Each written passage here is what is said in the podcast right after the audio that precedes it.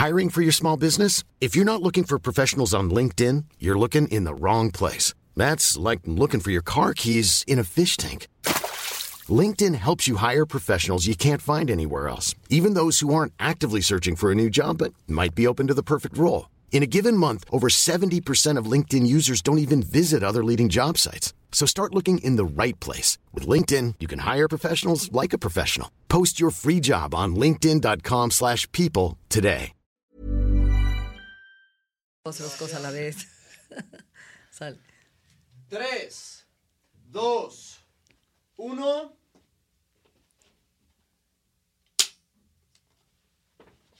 Hola, soy Natalie Marcus, nutrióloga funcional, especialista en medicina mente-cuerpo.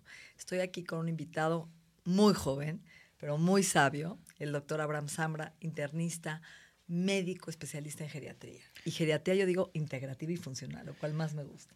Muchas gracias Natalie por la invitación, estoy feliz de estar acá. Gracias.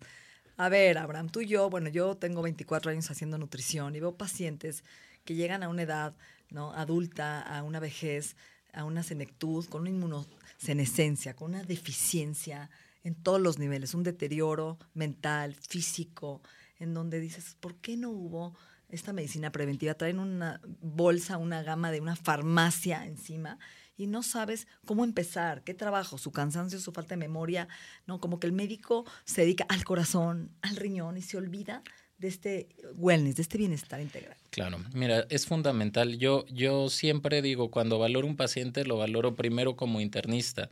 Yo soy internista y luego soy geriatra, porque tengo que ver la parte global del paciente. Una parte fundamental es la parte nutritiva, parte de la valoración, pero hoy día no estamos haciendo una buena prevención. O sea, algo llegan con 80 medicinas, con muchísimas cosas por aquí, por allá. Los médicos ya taparon un hueco aquí, ya taparon un hueco acá, pero no sé, no en, general no están viendo la integridad de todo el paciente y no nada más de tapar esos huecos. Siempre me, hacen una pregunta frecuente en, en, las consultas. ¿Cuándo es la edad ideal para empezar con un geriatra? La edad ideal son 60 años, ¿no? 60 años llegas a una edad en la cual requieres valoración geriátrica y prevención geriátrica. Hoy día la gente ni sabe que hay geriatría, ni sabe que hay valoración geriátrica, ni prevención geriátrica. Les pongo los ejemplos de los niños chiquitos, niño sano, lo llevas con el pediatra una vez al año. La mujer no deja de ir con el ginecólogo cada año, o sea, o sea no, no la perdona, pero no van con un médico que va a prevenir que pasen todas estas cosas.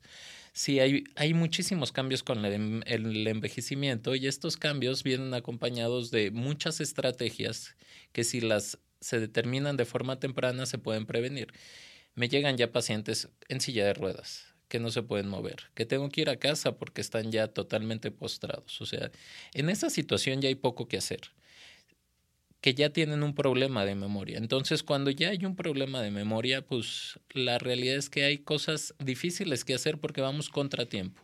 Lo mejor es detectarlo a tiempo, ver cuáles son las estrategias y no todo es medicina. En mi consulta no todo es medicina, hay muchas estrategias médicas hay muchas estrategias en cambio de medicamentos, pero también tiene que ver con cambios en estilo de vida, cambios de rutina, que son fundamentales para que ellos mejoren. ¿Cómo definirías tú la geriatría primero? Bueno, la geriatría es la ciencia fundamental, o sea, la ciencia médica fundamental para el cuidado integral del adulto mayor. Entonces, se basa en, en la esfera biopsicosocial, o sea, se basa mucho en la gerontología. La diferencia entre la geriatría y la gerontología es la base biopsicosocial. Una rama de la gerontología es la geriatría, que es la rama médica. Pero como geriatra tengo la oportunidad de ver no solamente la parte física, tengo que ver y valorar la parte psicológica, la parte social, inclusive la parte espiritual, que es fundamental para el bienestar del paciente. O sea, no nada más me, me enfoco en la parte física, si no estaríamos perdidos. Y es de las pocas especialidades que te permiten esto, ¿no? Ver a la persona en su totalidad. Y si no arregla su totalidad, pues estamos fritos, ¿no? Estamos parchando. Ahora, dime una cosa, siento que a veces confundimos la depresión con una demencia senil, ¿no? Y no estamos atacando desde ahí una depresión no crónica, se puede convertir en una enfermedad neurológica. Mira, qué bueno que tocas el tema. Demencia senil hoy día, muchos dicen demencia senil. Demencia senil, hoy en día ese término está erradicado. Okay. no debemos de utilizarlo. Lo que hoy llamamos como demencia senil es una enfermedad de Alzheimer, que es la demencia más frecuentemente observada en el mundo. En México no lo es. Pero el tipo de Alzheimer es el senil. Hay una subclasificación de Alzheimer que es temprana o de forma senil. Cuando hablamos de demencia senil, casi todos se refieren a que por edad ya tenemos pérdida de memoria. Y ahí estamos equivocados, porque hay cambios en el envejecimiento normal en la mente, perdemos ciertas capacidades cognitivas muy bien determinadas y hay otras que no están bien determinadas y eso no es parte de la normalidad. El que digamos demencia senil, no, hay una enfermedad, se puede determinar, se puede retrasar y hay ciertos tratamientos hablar de demencia senil es de Alzheimer, de presentación tardía o de presentación senil, y es solo una subclasificación. Ahora, si, si hablamos de demencias, de, de, la pérdida de memoria, es muy interesante porque el adulto mayor pierde memoria y pierde ciertas capacidades pero no todas son normales. Y si yo identifico alguna pérdida normal, que es parte de la consulta de revisión normal, hay estrategias tanto no farmacológicas como farmacológicas que me ayudan a determinar origen y que no siga avanzando este deterioro. Que eso es importantísimo, ¿no? Porque ya cuando están ahí es complicadísimo. Y además eso genera una baja autoestima, ¿no? Porque el paciente se retrae, deja de hablar, siente que ya no se acuerda de las cosas. Entonces le afecta también a nivel, como dices tú, a nivel mente-cuerpo. Claro, y ahorita tocaste otro tema, ¿no? Hay mucha depresión. En el adulto mayor hay mucha depresión. La depresión hoy en el adulto mayor se, se conoce como pseudodemencia. ¿Por qué? Porque hay una alteración en la atención, en la concentración. Hay una falla cognitiva. Entonces muchos confunden, ah, ya le está fallando la mente, ah, está deprimido. Y viene de la mano uno puede llevar a la otra y viceversa. Me explico. El que está deprimido mucho tiempo puede llevar a un deterioro cognitivo. Es claro. ¿Por qué? Porque se aísla y el aislamiento social y la falta de estímulos, pues claro que, que es un factor importante para que tengamos deterioro cognitivos, fallas en la mente, fallas en la memoria. Entonces, una depresión puede llevar a eso una depresión bien tratada, una depresión de forma oportuna tratada, me puede prevenir que lleguemos a la demencia. Y ahora el paciente que ya tiene deterioro cognitivo también tiene alteraciones a nivel emocional. Hablo de deterioro cognitivo en todas las esferas. A veces decimos mm, deterioro cognitivo y lo asociamos solo a memoria. No, es mucho más complejo que solo la memoria. Cuando la memoria falla, en la mayoría de casos es Alzheimer, pero hay muchos otros dominios cognitivos que pueden estar fallando. Un ejemplo, un dominio cognitivo es el lenguaje, otro dominio cognitivo puede ser el discurso, entonces puede estar fallando en esto. Cuando ya tenemos deterioro cognitivo, que hoy la, la realidad hablo de deterioro cognitivo y no de demencia, que quiero hacer este paréntesis, ya no se, usa el término demencia. Demencia lo estamos tratando de erradicar como término. Lo más correcto es hablar de deterioro cognitivo. Casi todas las clasificaciones hoy hablan de un trastorno neurocognitivo porque no solo pasa en la cognición, sino también en la esfera neurológica. Entonces es un trastorno neurocognitivo que hoy se clasifica en mayor y menor. Pero cuando ya tenemos un deterioro cognitivo bien establecido, una esfera que se puede afectar es la esfera anímica. Hay muchos pacientes que no están deprimidos, están apáticos. Entonces cuando ya hay deterioro cognitivo no manejan emociones, ni para tristeza ni para felicidad, entonces están aplanados. Y no es que traigan una depresión de base, es que ya tienen deterioro cognitivo y no manejan emociones. La esfera que está más afectada en estos pacientes es la esfera anímica, la esfera emocional, que es muy importante poderlo determinar. Totalmente. Hijo, a ver, yo tengo tantas preguntas que no sé por dónde empezar, qué horror. A ver, entonces, tengo un papá que a lo mejor un abuelo que tuvo eh, este Alzheimer diagnosticado. Me debo de hacer la APOE y medir si tengo la predisposición a Alzheimer es una... ¿Qué opinas? A ver, de esta. ¿Esto es prevención o no? Depende. ¿A qué edad tuvo tu papá Alzheimer? Uno, si lo tuvo de presentación temprana, sí se recomienda poder hacer el estudio. Si es una presentación tardía, que ya es la demencia senil como tal o la enfermedad tardía, no está relacionada a un riesgo mayor genético.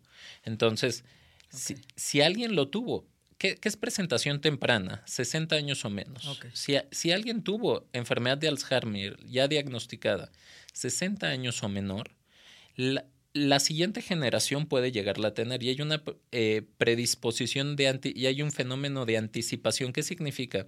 Generación 1 tuvo Alzheimer a los 60 años, generación 2 lo puede tener 55 años, generación 3 50 años, generación 4 45 años. Entonces, sí está relacionado. ¿Qué porcentaje de la enfermedad de Alzheimer tiene esta presentación? Una presentación muy baja, es menos del 2%. Afortunadamente, el Alzheimer de forma temprana, el que es hereditario, el que tiene esta genética tan terrible, sí, sí está presente y está presente en menos del 2% de la población. La, mayoría del Alzheimer es tardío, pasa después de los 65 años y es un poco más benévolo que tener una demencia en, una edad tan temprana. ¿no? este tipo de demencias habitualmente sí las estudia el neurólogo, sí se hace el estudio genético. Hay mucha controversia en el estudio genético. Hay gente que dice, ¿para qué me lo hago? Sé que me voy a demenciar porque tengo probabilidades altas porque mi papá se demenció, entonces mejor disfruto la vida o mejor ya no, no me meto en ideas de que me voy a demenciar y entonces hay mucha controversia entre hacerla y no hacerla, ¿no? Porque si el papá lo tuvo, la probabilidad de que el hijo lo tenga está alrededor de un 50% porque es una herencia autosómica dominante. Entonces, hay, hay una probabilidad alta que lo tenga el hijo. Entonces, aquí hay mucha controversia, pero esto es la, la, parte temprana. Afortunadamente yo no veo este tipo de demencias, esa es una realidad y entonces ahí me da tranquilidad. Y la, la, la enfermedad de Alzheimer ya de forma tardía, hoy hay muchísimas estrategias que hay para prevenir, retrasar la enfermedad y mejorar calidad de vida no me lo preguntaste, pero si entramos al deterioro cognitivo, que es un tema muy interesante, de repente no se trata solo al paciente, ya a veces el paciente es el que menos requiere cuidado, sino la familia y el entorno. El cuidador primario colapsa, la familia no sabe qué hacer, todos están mal en casa, no duerme uno y cinco familiares no duermen, y entonces el complejo familiar se quiebra y se truena. Entonces nos vemos en, en una enfermedad no nada más personal, sino es una enfermedad familiar. Es tan complicado, ¿no? Porque como hijo de repente sientes culpa de mandarlo a un asilo porque ya la familia, lo que estás diciendo, ya no puede contenerlo. Por eso es tan importante otra vez la prevención. A ver, ¿qué le llamas tú? Ajá. Ok, otro paréntesis, porque aquí estamos ya en terminología y hoy asilos también... Casas de... Está mal, ¿verdad? Lo que dije. También lo estamos cambiando, fíjate. Ay, qué bueno. No, ¿Cómo le llamamos? ¿Casa de la tercera edad? No, residencia. uno, una forma de llamarlo mucho en España y en Europa es residencias. en México, en México lo estamos cambiando a unidad de cuidados crónicos. La unidad de cuidados crónicos no nada más es para el paciente con demencia, o sea, es, cuando ya las necesidades del paciente ya sobrepasan los cuidados en casa. En España, por ejemplo, y en otros sitios de Europa es muy frecuente, ya envejecí, agarro mis cosas y me voy a una residencia. O sí, no es un castigo ni es, es un concepto diferente, ¿no? Sí, porque si yo veo el asilo, o sea, si lo uso como asilo, sí es un castigo. O sea, te mando al asilo porque o ya me caíste mal o porque ya hiciste malas cosas o porque ya estás muy enfermo. Y eso hay que cambiarlo. O sea, hoy en día en México existen grandes, ya se han abierto muchas casas, muchas residencias de cuidados eh, crónicos de alta calidad. O sea, tenemos muchísimas y cada vez están abriendo más porque hay grandes necesidades de esto y nos estamos dando cuenta de esto porque no es suficiente.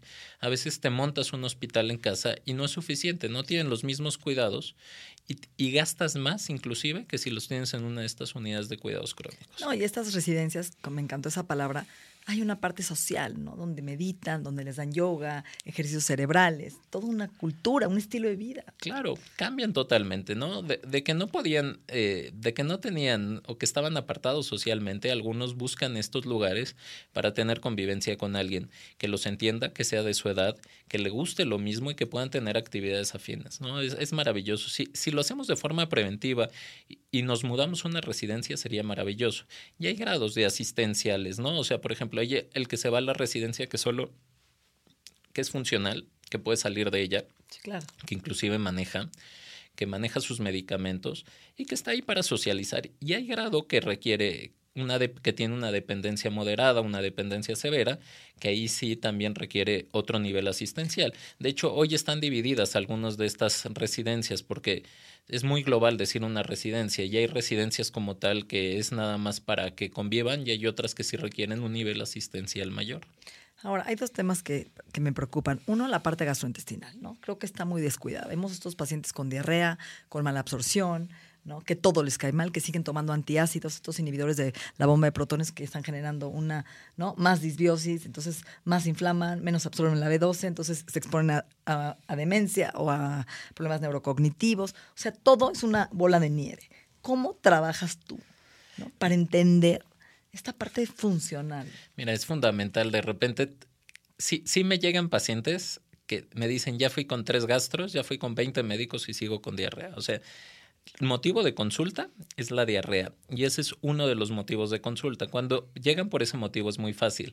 ¿Y cómo se arregla? Quitas medicamentos. ¿Cómo se arregla? Mejoras alimentación. ¿Cómo lo arreglo? A veces busco causas médicas que a veces no las buscan. Causas médicas de repente es un hipertiroidismo y el hipotiroidismo existe en el adulto mayor y es causa de diarrea y no le buscan. Entonces busco las causas médicas y teniendo las causas médicas a veces es fácil solucionarlo. Entonces es un reto importante. Pero bueno, cuando no llegan con este problema, igual lo busco, ¿no? Porque es parte de la valoración geriátrica integral. Dentro de la valoración geriátrica integral te dicen, tienes que hacer ciertas escalas. Nunca hago las escalas porque se me hace muy impráctico. Pero bueno, haces la escala y haces la escala nutricional, por ejemplo, y te dice, tienes riesgo de desnutrición, ¿qué tienes que hacer? Mejorar estrategias nutricionales. Bueno, mejoras estrategias nutricionales y le dices, coma esto y coma el otro. Es muy difícil. Cambia. cambia. A veces no pueden deglutir, a veces ya no tienen dientes, no pueden comer tanta proteína. Y, no quiero, todavía no quiero llegar a eso porque, porque, no, porque es fundamental, ¿no? O sea, el trastorno de declusión y el trastorno en cavidad oral, y cuando llegan porque no pueden comer y porque están bajando de peso, porque no hay apetito, pues tiene que ver con muchas causas, ¿no? A veces una pequeña cándida en la boca les impide eso y están usando inhaladores, ¿no? Y, y es ridículo a veces como no tratan la cantidad, que es una causa reversible muy fácil, ¿no? Eso es un reto mayor. Pero bueno, cuando no llegan por eso y tienen un riesgo de desnutrición, pues me pongo y me fijo en todas las estrategias, ¿no? Y cambiar una rutina de alimentación a los 70, 80, 90 años es muy difícil, ¿no? Yo decirle a alguien que coma lo que está comiendo, que lleva 70 años comiendo, 80 años comiendo su pan dulce todas las mañanas con su café y decirle que eso no es saludable, es muy difícil. Entonces trato de mediar, ¿no? O sea, si, yo les digo cambien 180 grados, no consigo nada. Entonces, busco cuál es la estrategia que más beneficio le va a dar al paciente, ¿no? Y a lo mejor, pues es diabético. Y le digo, pues, coma su pan, coma la mitad del pan dulce, no le suba tanto el índice glucémico, disfrute la algo de proteína, huevo eh, duro, algo que pueda. Exactamente, ¿no? O sea, ahí hay varias estrategias que trato de hacerlos y ya cuando se sobrepasa pues vamos con la especialista, ¿no? Con la, la, nutrióloga que también hace su trabajo y no todas las nutriólogas entienden esto, ¿no? Porque no todos pueden deglutir igual, no todos tienen el mismo sabor. Algo interesante, por ejemplo, con envejecimiento y sabores, ¿no? Se va perdiendo los sabores. Se pierde primero el sabor cárnico, ¿no? ¿Cuántos pacientes adultos mayores ya no comen carne? Y no comen carne porque no les sabe y no comen carne porque se pierde en las papilas gustativas hacia la carne, ¿no? El sabor umami, que es el sabor bien establecido, son las primeras papilas gustativas que se pierden. Y luego viene pérdida de otras papilas gustativas. Hay gente que le echa muchísima sal. ¿Por qué? Porque se pierde el sabor a sal. Y hay gente que nunca comió chocolates y le gustan ya los chocolates. ¿Por qué? Porque se quedan las papilas gustativas al dulce. Entonces, es entender el envejecimiento. No, y por ejemplo, otros cambios Me encanta, ¿eh? Que estás platicando esto. Es no, no, interesante. Es, maravilloso, pero si lo, si lo entendemos así, bueno, entendemos al adulto mayor y entonces no le echamos la culpa, no quiere comer carne porque, porque es necio, ¿no? Es necio. porque es, gruñón, ¿no? Exacto, porque es gruñón, porque no le gusta. Otro tema, por ejemplo, alimentación, agua.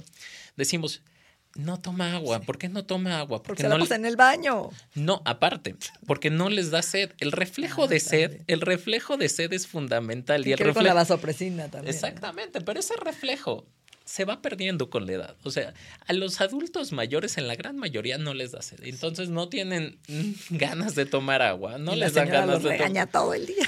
Sí, porque no están tomando la cantidad suficiente de agua. y también hay que entender otra parte.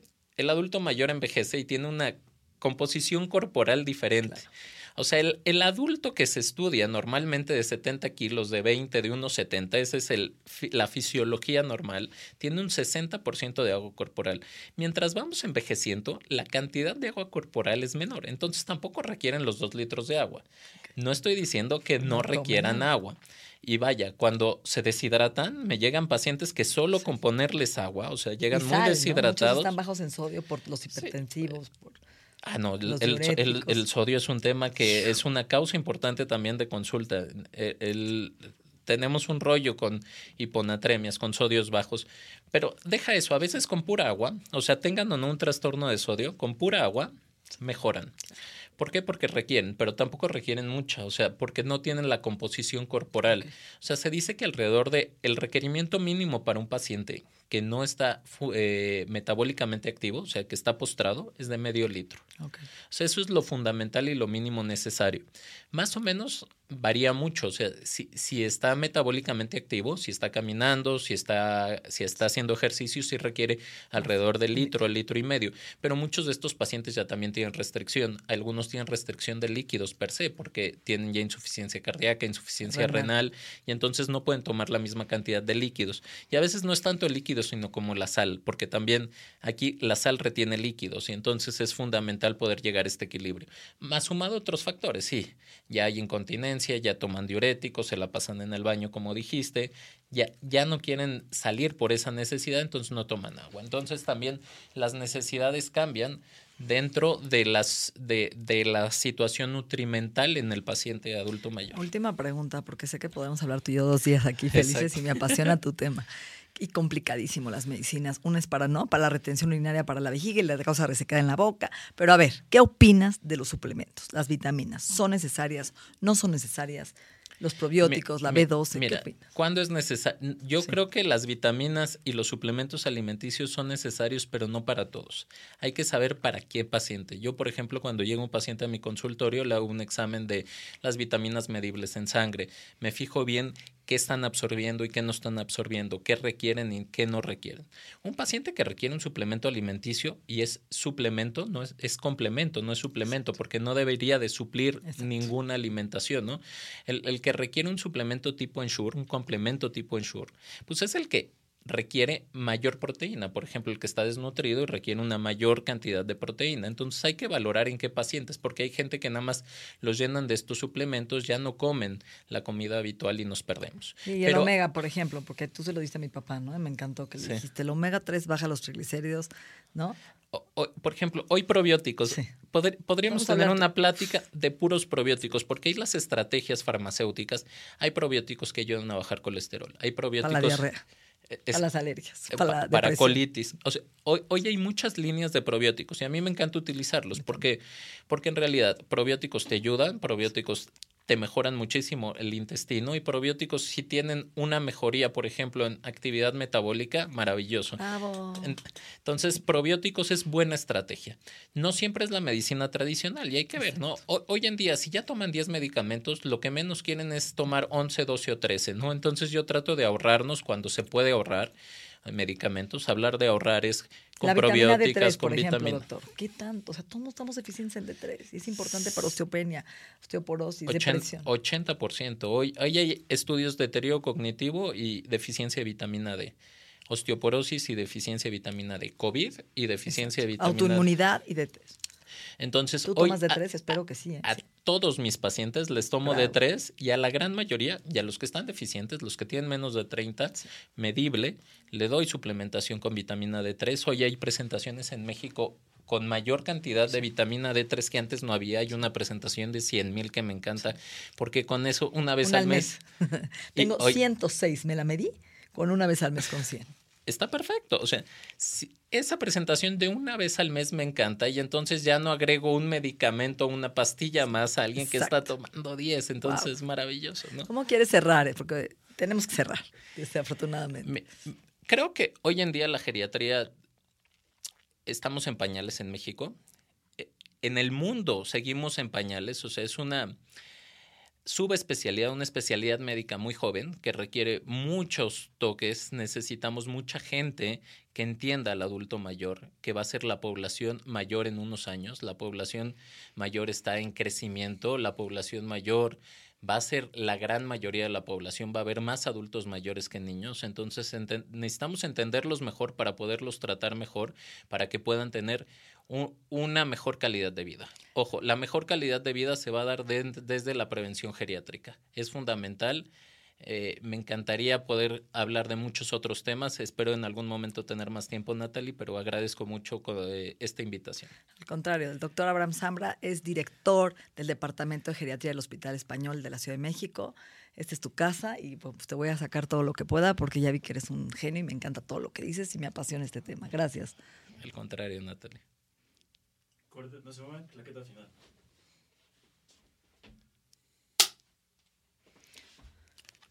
Híjoles, es que.